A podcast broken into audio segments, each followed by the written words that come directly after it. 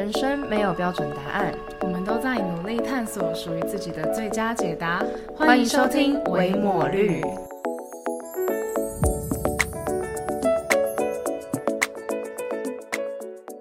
家好，我是肉肉，现在是个研毕生。大家好，我是维维，现在是个社会新鲜人。我们是维末日，自封为探索型 podcaster。好嘞，又进入到新的单元了。耶这个新单元呢，就是如果因因为我们其实应该还没发预告文，但是应该会是个蛮值得令人期待或是兴奋的主题。对，对我们这个单元呢，就是接下来第七集到第九集，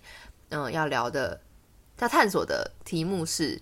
爱情。没错，就是继上一季，然后我们聊了友情跟亲情，然后就想说，那总归要聊爱情吧？对，其实我们第一季的时候就有在想讨论，就想说要聊爱情这样子，但是后来一直没有做。嗯，嗯嗯因为我觉得这课题实在太难了。对，还问世间情是何物，直叫人以生死死相相许，还生死相许，好反正就是 反正就是啊，对，圣经上也有讲说爱情如此之坚强啊，哦，对，对啊，就是大什么重水不能熄灭什么之类的。好，OK，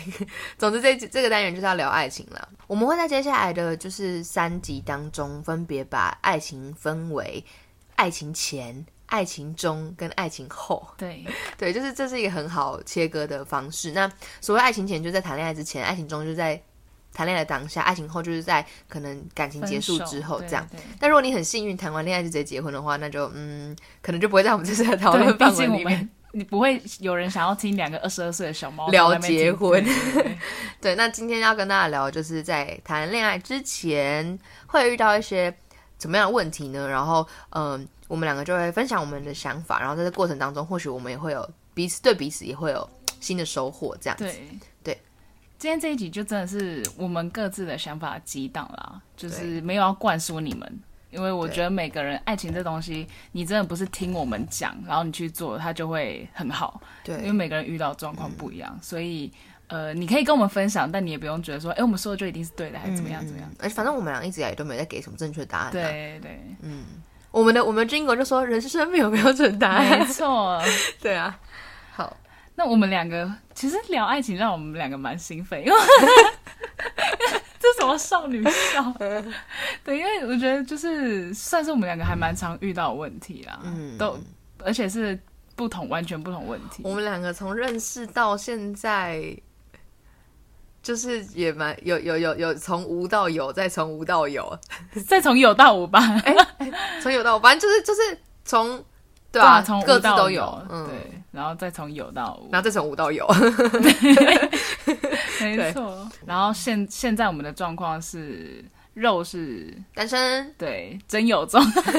也没有了。然后我我现在是呃非单身，非单身，非单身，然后快一年了，对，快一年。嗯，对，所以我们今天就是以两个不同角度，然后事实上，但其实我们蛮多想法都还蛮蛮相似的，对对。啊，因为其实从认识，然后过去那些舞蹈有、有到舞的过程当中，也交流了蛮多的啦，，对。然后也看到彼此各自的成长，这样子，对，然后有感情问题都会问对方，然后那种半夜十二点在那边。求救，对。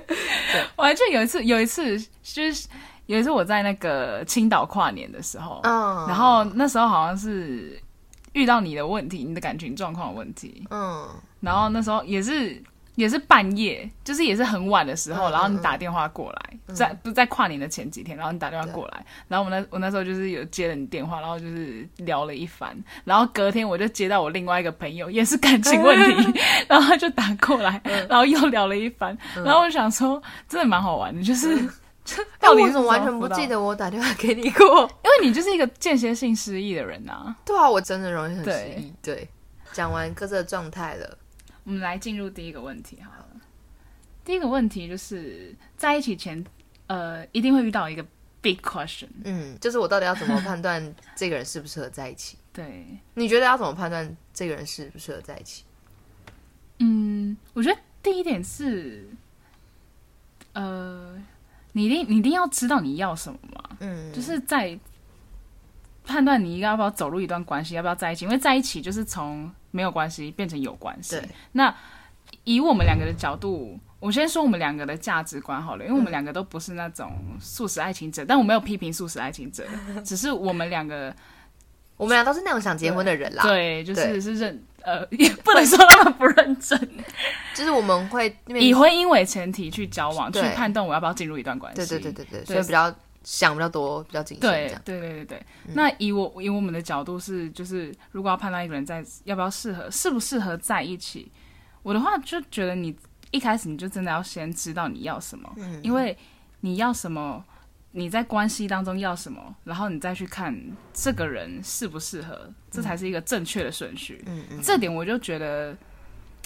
他还是有他的对错在，嗯嗯因为不太可能说你都不知道你自己要什么，然后就盲目的进入一段关系。对对对，其实我觉得我们今天谈的这一集，因为时间是设定在你谈恋爱之前嘛，那这世界上单身的比例还是占大多数。对而且很多人都会说哦，我是单身狗啊，然后很羡慕过节的时候有情侣啊。可是说真的，我觉得单身是一个非常真的是非常珍贵的时期。对，因为你人生大半辈子，如果你真的结婚的话，呃假设你可能三十岁结婚啊，或者你再更晚，点四十岁结婚，那假设你八十岁死掉，那好四十岁比较刚好，就是都四十四十啦。可是再往前推一点的话，其实你后来的人生都是跟另外一个人一起对，你就不会是单身时期了。对然后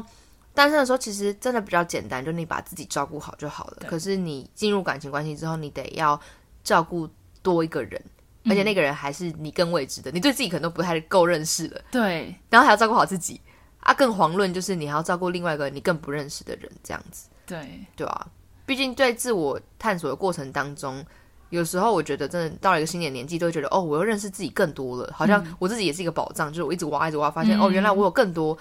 我从来没有想过或认识的特质，这样子，对啊，所以就我觉得这里很重要啦，就是对。关于单身时期，大家真的不要觉得好像单身我就是人生失败，因为我觉得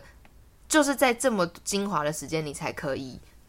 更认识自己啊，然后更知道自己喜欢什么这样子，然后是一个预备的过程。嗯，我自己很喜欢单身的时候，对，而且有些人听到说什么你要照顾一个人。另外一个人，我觉得照顾不是你们想的那样，是你一定要很密切，还是怎么样？我觉得照顾是因为有些人觉得说我可以照顾我自己啊，对方也可以照顾他，但是没有。我觉得你在一段关系当中，所谓的照顾是，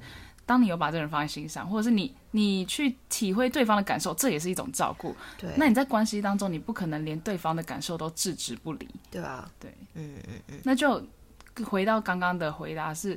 那你要你既然有另外一个人的感受，你要去 care，那你知你要知道自己这要什么，这点就很重要，因为对方的感受跟对方的行为，然后会。与你有冲突，与你所要的有冲突的话，甚至是你的感受他没办法满足，那你们之后就一定会有其他问题跑出来。我觉得这个时期就是你要更多把焦点放在自己身上，嗯，所以就像维维刚刚讲的，就是你要认识自己要什么，对认识自己现在的状态适不适合，我现在是不是够健康？这健康不止生理方面，心理方面是不是够健康？我已经是一个可以把自己情绪管理管理的很好的人了吗？因为如果你不是这样的人的话，你跟一个人在一起，你就只是把他当你的情绪垃圾桶而已，没错，那其实根本对他一点益处也没有。对啊，所以就是我觉得要花更多时间在自己身上，对，投资在自己身上，这样子。所以在单身时期，如果喜欢一个人的话，就是还是要画好一个界限，是我现在对这个人有好感，可是我还是要把更多的心，就是还是要把大部分的心力是放在自己身上，但你会拨一点点去注意这个人。我觉得是嗯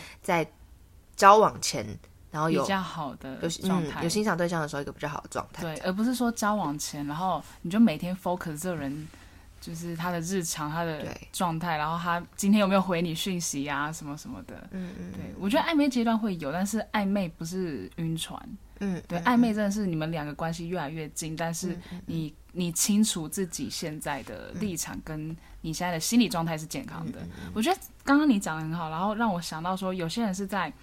分手之后会有一段非常空虚的期间，然后那一段期间他们都会觉得有点，有些人会熬不太过那个空窗期，以至于他在空窗期很短的时候，然后进入另外一段关系。嗯我觉得我并没有想要反驳这样，但是、呃，应该说以我的角度来说，我就会觉得你在空窗期那段时间不是一个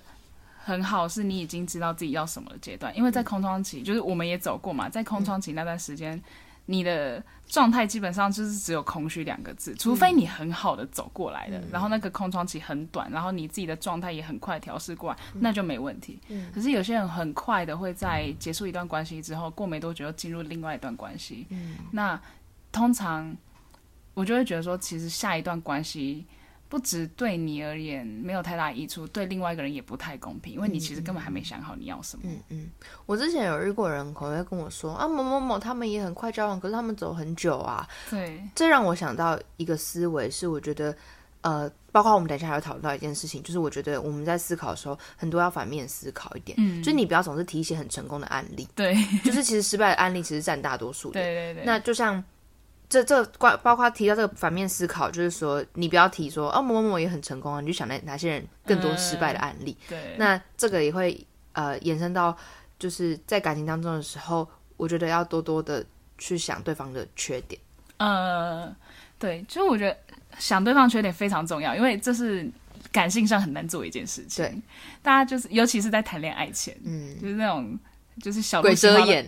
对，然后小鹿乱撞的那种阶段，然后大家就觉得，我觉得这，我觉得他很棒耶，我觉得他符合我的什么，但是就是你要想，如果你现在在思考你要不要跟另外一个人进入一段关系，那接下来他的缺点就是你要思考的东西，嗯，就是怎么说呢？呃，我们他的优点我们也都看得到嘛，不然你就不会欣赏这个人。对啊。可是你要进入一段关系，你要你接下来要相处的哦，就是日渐一长，你要相处的是这个人的缺点。嗯嗯，他的缺点才会影响你，他的缺点才会是你们要去面对的课题。对啊，而且我觉得把缺点拿出来看，不是说只是拿出来看，甚至反正都在交往之前，甚至有时候我觉得你要稍微的放大一下。嗯所谓放大是说，因为在一个人在你们之后，如果你们今天真的交往了，你就要去想一个问题是：这些缺点，假设他未来都没有改变的话，那你还没有办法去忍受这些缺点。嗯嗯嗯，这我觉得就是我觉得这点超重要，就是很多人觉得爱情，因为爱情那个多巴胺跟感情，就是爱情。就是脑脑袋没飞，脑袋飞嘛，不多巴胺就是那种让你感到愉悦的对感觉太强烈的时候，你会觉得你可以真的可以无视他所有缺点，然后你甚至会就是傻傻的相信哦，他会为你改，因为相信爱情的力量很大，对，爱的力量很大，但是我不认为爱情等于爱，嗯，对，就是亲情也是爱的一部分，就是不要真的不要觉得爱情跟婚姻可以解决所有的问题，对，它不是什么万灵丹，嗯，而且刚刚讲到一个点是说，就是你有些人会觉得没关系，他之后可以改，但你要想为什么他要为了你而改？对啊，在你们交往之前，我觉得不管是交往前还是交往后，对我而言就是没有一个人有必要去为另外一个人改变啦。嗯嗯嗯，那这样的话，你喜欢的就不是那现在个这个他，，对，嗯你就喜欢是没有缺点的那个他。或是假想出来的那个他了，对，我觉得这也是我自己在感情当中学到很大一个课题，因为嗯我现在也我们也很长，我跟我的另外我跟我男朋友也很常在磨合。嗯，那每一次磨合到一个地步，我都会觉得啊，你就不能妥协一下吗？或者是为什么你这么刚硬？因为他其实是一个蛮硬的人。嗯，可是后来我就会反问我自己，那为什么他要为了我改变？嗯嗯，对嗯嗯，我记得你男朋友有跟你说过，说他他其实很不希望你为了他改变，对不对？对，我觉得我那时候听到这个的时候，我蛮讶异的。就哎，如果你现在听的话，对我蛮讶异的。但我觉得你很棒，我嗯觉得你很棒，就是表示你真的很诚实的爱这个人的本相，就是他最原本的样子，对对啊，这也是我一直在学习，就是怎么样爱一个人最原本的样子，嗯，对啊，也能够尝试着换个角度，让他的缺点变得很可爱，这样。哦，对，嗯要不然就是你们的爱日益渐长，然后最后他的缺点你都不觉得是缺点了，那我觉得那就是爱的真谛啊，因为爱是很久忍耐包容嘛。对，那你觉得女生要女生是可以主动的吧？我身为一个那么主动女生，在那边 不要那边给白问这个问题，说哎，你觉得女生可以主动吗？那你觉得啊、我我认为女生可以主动，那你觉得女生主动到什么程度？我我也认为女生可以主动，因为就是都几零年代了。对，对我觉得主动到什么程度哦？先问你啊，你、嗯你既然作为一个主动女性的代表，嗯，主动到什么程度？其实，嗯，我前阵子在读一本书，然后那本书里面撒娇女人吗，不是啦，拜托看太多。那本书听说卖到缺货、哎好扯。全粉超狂。好，就是呃，女生可以主动到到什么程度？其实我觉得女生是可以主动的，就是但是呃，那个主动是去开一些路，挖一些坑让人、让男生跳。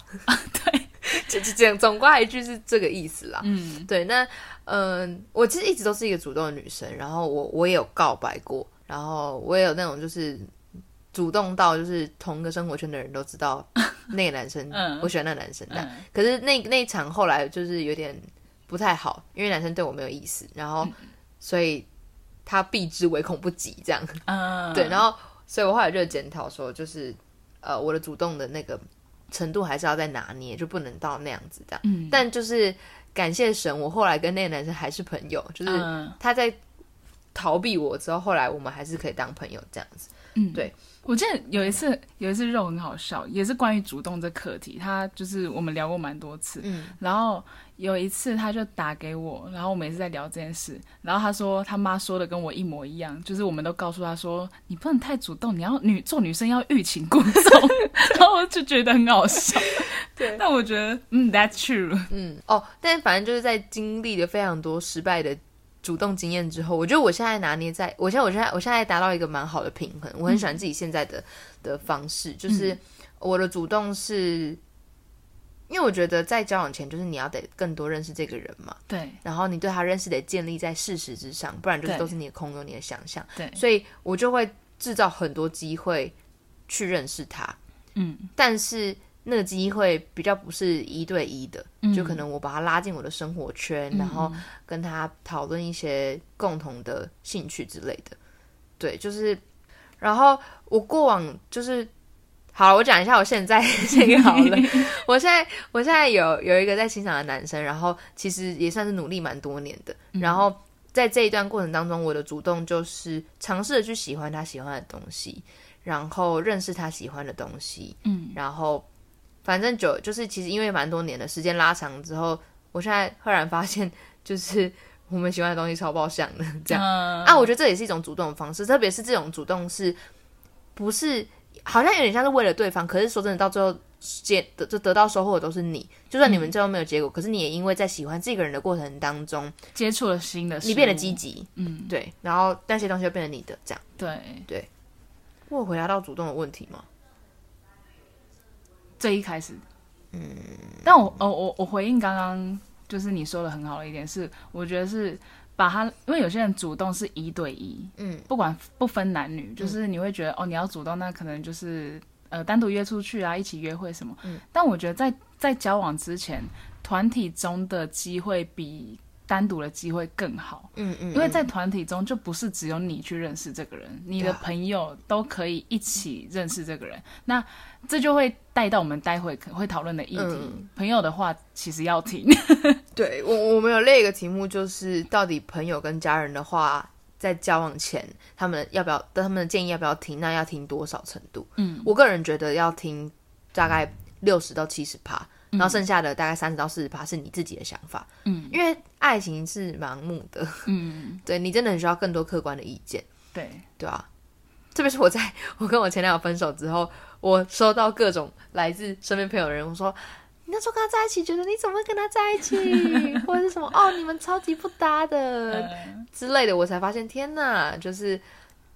就是我真的需要听朋友的 的话，这样。对。啊，要相信他们是爱我的，给出来建议都是为我好的，这样而且从因为就是肉已经不太算是那种超级感性的女生，虽然也没有到很理性，我说在感情上啦，但是你就以她当例子好了，她在那时候感情状态真的不是你想象的那种，就是几乎是每每每多一个朋友认识这个人，就每多一个朋友说不行，没错，对，但她那时候还是很坚持。对，超白痴。然后我在分手之后，竟然还想跟他复合，超超超北齐。你就知道爱情盲目是不是你能想象？你不要觉得没有，我不盲目，我很理性，我我醒来之后就觉得天哪，幸好我跟他分手了这。蛮好笑的。对啊，那其实其实我跟我前男友的那一段交往，其实也反映了刚刚前面一个主题，就是呃你的自我评估，就是你知道自己要什么，然后你自己够健康吗？其实我那个时候是知道自己要什么的，但是我不够健康。嗯然后我遇到他的时候，就是他符合我要的条件的每一个条件，可能大概十分吧，满分一百分，哦他大概符符合十到二十分。然后我就一直妥协，我就说哦有哎、有哎、但好像哦虽然没那么高，但有哎、然后 然后呃，因为我自己状态不好，所以在我价值差的时候，我就会把自己就是我我就会配，我就会觉得自己只配得这样分数的人。嗯，对，所以但现像我现在的状态就是，我就现在够爱自己，然后我就会觉得，哦，我我可以配得上那个符合我理想型的人，这样子。嗯。对。对，就是我觉得真的，当你够爱自己的时候，你才不会一直在一些很错误的关系当中挣扎，对，嗯不会浪费那么多时间在那些不必要的人身上。嗯，那如果就是在交往前，然后呃，因为刚刚最后是说浪费时间在一个人身上嘛，我觉得大家也会有这种经验，是我主动了，然后我也放长线钓大鱼，我不是我有点欲擒故纵，嗯，可是对方迟迟没有回应，那我的停损点到底要不要设设？停损点？嗯，嗯，我觉得看情况，但是以这种状况来，以刚刚刚刚上述假设那种状况，我觉得你就要设。那我觉得不用设停损点，我先讲不用停设停损点的例子是，就是真的是当你这个人很健康，今天对方没有回应，你也能处之泰然，你觉得没关系啊，那就是继续当朋友嘛。嗯嗯，你对他还没有完全的晕船的时候，这种状态下，我觉得你不至于要设停损点。嗯如果你真的能跟他当了一辈子朋友，就你问自己这个问题啊，嗯诶，我可以跟他当一辈子朋友吗，可以，那你就不用舍啊。我觉得我现在就是这样啊。对，对，应该说我也没有在晕船吧，我的船两年前就晕完了。嗯，现在现在现在没有在晕船，我现在对他认识都建立在事实之上对，啊。我知道他这个人身上的特质，就是都是我会喜欢的特质，所以我我就没有没有在晕船。然后我也有让他知道我的想法是什么。嗯可是他如果真的我们就只能当朋友，我也没关系。嗯。因为我觉得我从来没有把，我现在的状态就是我没有把他视为唯一，我还是有一直在认识其他男生，因为就是我始终相信我会遇到一个对的人，而且那个人一定会非常好，嗯。但他不一定要是这个人啊，嗯，对啊，就是重点是你知不知道你会遇到一个对的人，我觉得大家要有这个盼望，嗯，对，你要相信你真的会配遇到遇得到一个很好的人，对，因为你是一个这么好的人，没错，对啊，好心灵鸡汤哦，但是是好的鸡汤。但是真的啊，我真的觉得就是这样，就是面对感情是可以很有盼望，不用很悲观的。对，我觉得就是带着这个想法继续讲说，其实相对来说，好，这是一个好的状态，你不用设停损点，因为你对自己的价值认识是非常足够。但是如果今天对方的一举一动都会影响你，每多一天你就觉得你自己多晕船对你嗯多晕船一点，那你就必须设停损点。你不要觉得说哦不会啦，我再过阵子可能就好了。那那个过阵子之前，你还是要让自己尽快的回到没有晕船的状态。嗯，然后更关注自己的对，状态，这样。我觉得设停损点不是说哦我。我例如说，好，我到下个礼拜日啊，我之后我就再也不要就是为这个人怎么样，没有用，对，真的没有。但是我觉得设一个停损点是，至少你要让自己在那个时间之后，你要转回，你把重心放回自己身上。我我我我有跟你讲过一个很好笑的事情吗？嗯，就是我在就是现在喜欢这个男生，然后我在某一天一个晚上突然很不爽，嗯。就很不爽他。可是他其实什么时候没什么时候没做，我们也 没有在聊天，嗯。我就只是突然觉得我好生气，就是。就是好像我对他的感觉，我对自己有点生气这样，嗯。那我就跟自己说，好，我从明天开始就是不跟他聊天了，然后嗯。我也要不喜欢他这样，然后超不爽超白气。我隔天早上就是他来我家，然后我下午去接他的时候，他刚好剪了一个新发型，然后我心中就是骂被秒脏话，帅，对，被秒帅，我就觉得干好帅，然后 然后我就更生气自己，我就觉得在干嘛在干嘛我这没用的女人，赏自己巴掌。超没用，就觉得是昨天晚上不是才答应好自己吗？然后就隔天早上直接又又被帅帅到，然后就超气。正常人就是这样。对，所以所以不要觉得什么好像意志力或者是什么，我下定决心，哦，明天开始根本就没有用。对对对，所以那你就会问说，那干嘛还要设停损点？不是，可是你设停损点是至少你要有一个期限，是我不再把我所有的重心放在这个人身上。嗯嗯嗯，可能在这停损点之前，你就让你自己尽情的主动也好，或者是做任何你觉得可能可以更靠近他的事情也好。嗯可是停损点之后，是你真的知道没用了，然后你要把你的生活重重心慢慢的转回到自己身上。嗯嗯嗯我觉得幸福就开始于那个停损点之后，真的。嗯，刚刚前面有讲到说你要知道自己要什么嘛，所以这一部分就会讨论到，嗯，就是列条件。我真的觉得列条件是很必要的一件事情呢。嗯我遇过好多人，呃，就我就问他们说啊，那你知道你自己喜欢什么吗？就讲一些很空泛的，嗯什么什么身高要多少啊，嗯然后或者是希望他可以有某个才艺，这些都很好。但我觉得可以再更具体一点，对就是有一个流那个 YouTube 叫流氓嘛，流氓嗯很有名的一集就是他去拜月老，对然后他就教大家怎么列条件。对我看完就觉得，就是列条件真的就是那样。不是让你去求月老，月老帮你找到适合的人，是你在列条件的过程当中，其实你也是在认识自己，对，喜欢什么，对，就一样。我们围绕在这一集里面，就是在交往前，你要把焦点放在自己身上，对，那你就在认识自己，自己喜喜欢什么，嗯，对，不是，就是列条件，不是列一些就是好像很很梦幻的条件，嗯，是你在列的过程当中去想，哦，我的个性发现我真的很需要这样的特质，或者是我很喜欢这样的特质，对，对啊，就是超级重要的，然后这才能够帮助你比较不会晕船，嗯。对，嗯，而且我觉得你每列一个条件，你都要反问自己，我为什么列这个条件？嗯嗯像大家都会列那些看起来很好的特质，我我需要一个帅，谁不喜欢高富帅？对，或者是说我需要一个有主见的人，我需要一个孝顺的人，我需要一个负责任的人。那反问你自己，你为什么需要这些人？对，对，那你反问自己，不是说，诶，你一定是没有这一块，你才需要，而是在反问自己的过程当中，我觉得你也可以认识自己，这可以帮助你之后，如果你真的遇到了这样一个人，他有责任感，然后你没有的时候，其实你们还是会有冲突啊。就是不是说你今天列了一堆哦很棒的特质，然后但是你不知道你自己为什么需要这样一个人，那。之后就是你没有把自己完全的预备好的时候，你遇到这样人，他还是会跑走。嗯，就我觉得其实真的料呃料条列条件是一个还蛮好认识自己的方式，嗯，同时也可以就是我觉得是为你未来关系打基础。嗯嗯因为我之前听过一件很严苛的事情，就是列条件其实是拿来检视自己用的，哦，就是你今天希望你可以遇到一个可能懂得倾听的人。对，那一开始出发点可能是会觉得，哦，因为我很爱讲话，像我就很爱讲话，所以我觉得我需要一个倾听的人。嗯，可是你反观，你要拿来要求自己是，我自己能不能够成为一个懂得倾听的人？对，所以，所以其实因为我大一就列条件了，列到现在嗯大五了，然后我就不断的记得这件事情，就是我有没有列条件的同时，我没有让自己成为那样子的人。对，其实我觉得，当你可以在让自己成为理想中你很喜欢的人的时候，你自然而然就会遇到一个同样特质的人，对同样特质的人，就是我觉得那是一个气场，还是会吸引到类似特质的人。对，就是你在人群中，你一看你就会发现那个跟你很相像的人。对，我觉得理性，哎，不，就是列条件，就是帮助你理性的谈恋爱啦。对。嗯嗯嗯，才不会就是爱。我觉得，因为我觉得爱情完全不是只有感觉啊，对，结婚是一件那么严肃的事情，嗯。对吧、当很多人说感觉对了就对的时候，啊，你后面嘞，嗯嗯，对啊。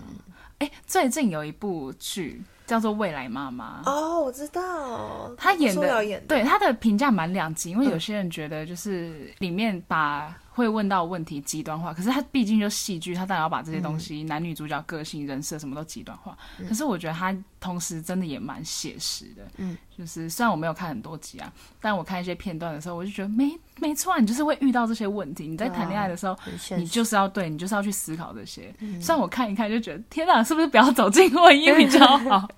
嗯，对，那不然我们来问最后一个问题好了，嗯就是不是有一个超级古老的命题吗？就是你要选择我爱的人还是爱我的人？嗯，你的答案是什么？我现在其实不知道哎、你现在不知道吗？啊因为你现在同时有有你爱，然后他又爱你吗？也不是，我现在我现在可能是我爱比较多啦，嗯，，对，可是就是因为我觉得在关系当中，我是很难理性的去思考这个问题。哦，如果我如果我现在就是是单身状态，我可能就可以想一下，然后回答你这个问题。嗯嗯所以先问你好了。嗯好。其实我之前看到这命题的时候，我就觉得很白痴，就是因为我觉得就是要找一个都爱的，不是不是这样子。可是如果是他硬选啦，当然因为他就是故意二分法嘛，因为我觉得这世界本来就不是二分法。对当然正确答案的话就是你要你爱又他爱你。嗯可是如果这两个硬选的话，我会选择我爱的人。嗯对我一直以来答案都是这样，因为我我在更认识自己的过程当中，发现我真的超级挑剔，嗯就是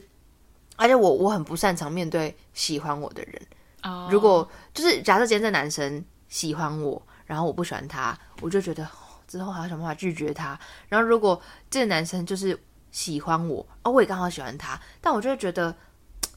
好奇怪哦，嗯就是我不知道哎、反正我我我我我我我我，因为我我觉得我太挑了，所以我比较适合选择我爱的人这样子。对，然后我太难因为这个人爱我，然后改变我对他的想法。就是我我比较不是那种，好啦，他那么爱我，选他好了，我应该以后应该会慢慢爱上他吧？不会，嗯我太挑了，我很难改变我自己原本的一些想法，所以我宁可打从一开始就选择一个我爱的人。那嗯 maybe 对方会反而比较有办法，因为我的爱被感化，就是他是他可能是选择爱我的人那种人，这样。对对对，我是我是这样。我现在好，我刚刚想了一下，如果我硬要选，我现在可能会选爱我的人呢、哦，真的哦，嗯。因为你太累了。对，是因为也不是说我现在男朋友不爱啦，嗯。不爱我是什么，但是就是我两段关系都里面，我都是稍微主动一点的那一个。我们落差没有到太大，可是我就觉得，好，如果哪一天我真的可以遇到一个，就是他能更主动超过我，然后爱我多一点的话，我会我目前可能会想要体验看看那种感觉。嗯，对，就是被完全那种捧在手心啊那种感觉。嗯其实我觉得最最理想，最理想吗？有的人家从理想不会实现了，可是我觉得最理想，然后我也认为有办法实现的爱情是互相都很主动的那种，就真的都对两个都很爱对方啊。所以，对、嗯我前阵子看到一个故事跟大家分享，也跟你分享，就是我觉得超喜欢的。那个女生是呃，我好像在二零一七年的时候跟他一起出去短宣过，然后反正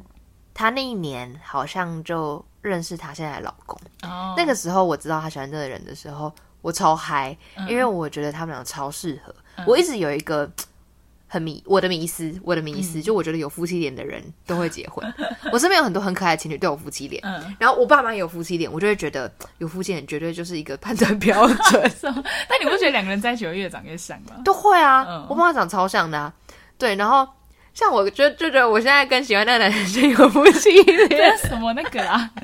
好，whatever。但总之，那个女生三年前那时候跟刚跟那男生就是，呃，就是她有感受到那男生喜欢她，然后她她也很棒，就是她去问他妈妈，然后反正妈妈也给她很多意见什么的。嗯总之，她后来就跟那男生真的在一起，然后那男生是她初恋。嗯我不知道女生是不是男生的初恋，但总之他们后来就结婚了。嗯然后好像是去年结婚的吧，然后他们俩后来就搬去台东。那那女生前几天发一个文，就是他们去台东的日子，大家都不要大大家不要觉得好像离海很近，可是因为工作的关系，其实他们可能每天都在工作，没有休息的日子这样。然后反正。圣诞节的时候，他们两个因为都很穷，所以他们俩就答应好彼此不要送礼物。可是后来都还是送礼物了，然后都送了对方很喜欢的东西，这样。嗯然后我那时候觉得这个故事很很暖心，因为你知道有一个有一个童话，就是有一对很穷的夫夫妻，然后他们也女生有很长的漂亮的头发，嗯男生有一个手表，可是没有表带。嗯结果他们在一年圣诞节的时候，就是跟对方说：“哦，不要送礼物，我们今年很穷。”可是后来那女生去把头发捐掉，买了一个表带给她老公，嗯她老公把表卖掉，买了一个发夹给他老婆。嗯就是因为他们都太爱对方，然后把对方放在自己心心上，然后送了一个你觉得对方会最适合的东西，可是对方都因为爱你，所以嗯，牺牲掉那个东西。嗯对，然后那对夫，我我认识那个那个朋友，他们就是这样，我就觉得好可爱的故事。因为他在文章的最后就说，我觉得就好像那个童话故事一样，可是就也因为这样子，我真的知道这个人很爱我。啊，我觉得那时候真的超可超幸福爱，的，就是我觉得真的是共体时间了。对，对啊，我觉得圣经当中爱的真谛真的是真理耶。嗯我会不断的拿这个就是去检视，比如说我现在对这个人的感觉到底是真的爱他，还是出于我自己的自私。嗯。其实很多时候，如果你没有真的了解爱的本质是什么时候，爱情很容易变成自私的。就是你找这个人只是为了满足你的某个对，空虚啊，或者是拿出去可以炫耀啊这种的。嗯。对，可是我真的觉得就是凡事包容，凡事相信，凡事盼望，凡事忍耐，嗯，对啊，我觉得最真的最大的就是为什么这么多人都说爱别人之前你要先学会如何爱自己，嗯，这真的就是大没错就这样，对，对啊，嗯，好，那关于爱情，我觉得有太多可以讨论的题目了啦，嗯所以呃，按照上一季亲情跟友情的主题，最后一集都是 Q&A 嘛，对所以我们这一集的最后也会打算做个 Q&A。可是如果呃问问题的不多的话，我们就还是有主题可以讲。但在今天这集播出之后，会有一个问答箱，所以如果大家有任何关于爱情的问题，想要了解我们的想法，虽然说我们可能不是爱情大师，但是你对我们的意见有有兴趣的话，那欢迎大家去问答箱回答问题。对，嗯那么谢谢你今天的收听，欢迎你到 Apple Podcast 跟我们分享你的探索历程，或是给我们的建议，陪伴我们一起成长。拜拜，下期见，拜拜。